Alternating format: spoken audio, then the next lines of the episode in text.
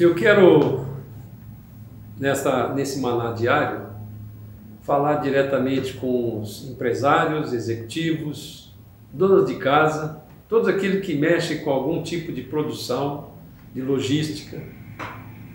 É, a dona de casa, quando levanta de manhã, ela faz um planejamento da vida dela.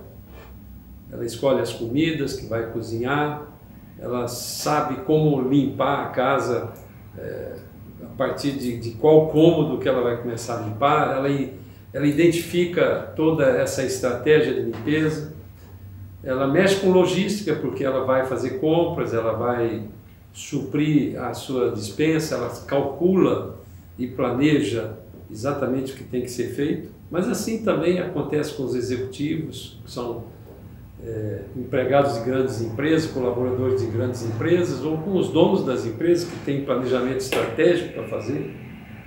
É para esse público que eu estou falando. Jesus, ali no Sermão do Monte, no, na continuação do Sermão do Monte, no capítulo 6 do livro de Mateus, ele compreendeu essa estrutura de produção. Veja que interessante que ele falou no, no versículo 26. Olhai para as aves do céu que não semeiam, nem cegam e nem ajuntam nos celeiros. Então aqui há uma, uma, um planejamento de como você consegue é, obter o alimento. Um, um grande fazendeiro de plantador de soja no Mato Grosso, ele sabe que ele precisa semear, precisa colher e depois precisa armazenar para fazer a distribuição daqueles daquela, daquelas sementes. Mas ele continua mostrando para mim e para você que há uma outra forma de você obter o alimento.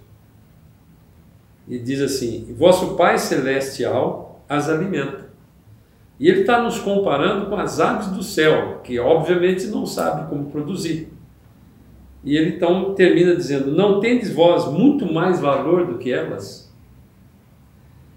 E ele fala no versículo 7, continua na mesma linha de raciocínio, diz assim: E qual de vós poderá, com todos os seus cuidados, com as suas preocupações, com a sua maneira de, de olhar o que está acontecendo ao nosso derredor, acrescentar um côvado à sua estatura? Um côvado é 40 centímetros.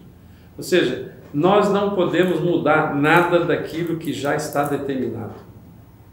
E continua no versículo 28 dizendo: E quanto ao vestuário, por que andais solícitos ou ansiosos? Olhai para os lírios do campo, como eles crescem. Não trabalham e nem fiam. E eu vos digo que nem mesmo Salomão, em toda a sua glória, se vestiu como qualquer deles. Nesse tempo que nós temos passado, muitas vezes a gente perde a, a oportunidade de olhar a criação de Deus olhar um lírio, ver um detalhe dele, aquela, aquela tecnologia que Deus fez na criação para pegar um lírio, uma planta tão bonita, com tantas nuances que você às vezes passa e nem presta atenção nisso. E aqui ele está comparando o lírio com a forma do lírio se vestir com Salomão, que foi um homem riquíssimo. Pois Deus assim veste a erva do campo que hoje existe e amanhã é lançada no forno não vos vestirá muito mais a vós, homens de pequena fé. Então ele continua e termina dizendo: Não andeis, pois, ansiosos ou inquietos, dizendo: Que comeremos, ou beberemos, ou com que vestiremos? Porque todas estas coisas os gentios procuram. De certo, nosso Pai Celestial bem sabe que necessitai de todas essas coisas. Mas buscai primeiro o reino de Deus e a sua justiça, e todas essas coisas vos serão acrescentadas. Esse é um trecho da Bíblia que nós temos que meditar e crer. E crer nesse tempo tão difícil que nós estamos passando. Nós não temos resposta, irmãos, para o que pode acontecer. Mas com certeza o Senhor tem todas as respostas aqui na Sua palavra. Busca Ele, se alimente com a palavra. Porque é nesta hora que você não entrando no pânico, não entrando no estresse, na depressão, na pressão, na opressão maligna desses tempos difíceis que estamos vivendo. É desta forma que nós vamos conseguir vencer a morte e vencer todas as dificuldades que Deus tem nos dado.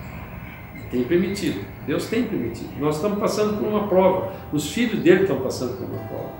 E nós vamos ser aprovados, tenho certeza disso. Em Cristo Jesus. Deus abençoe muito o dia de hoje.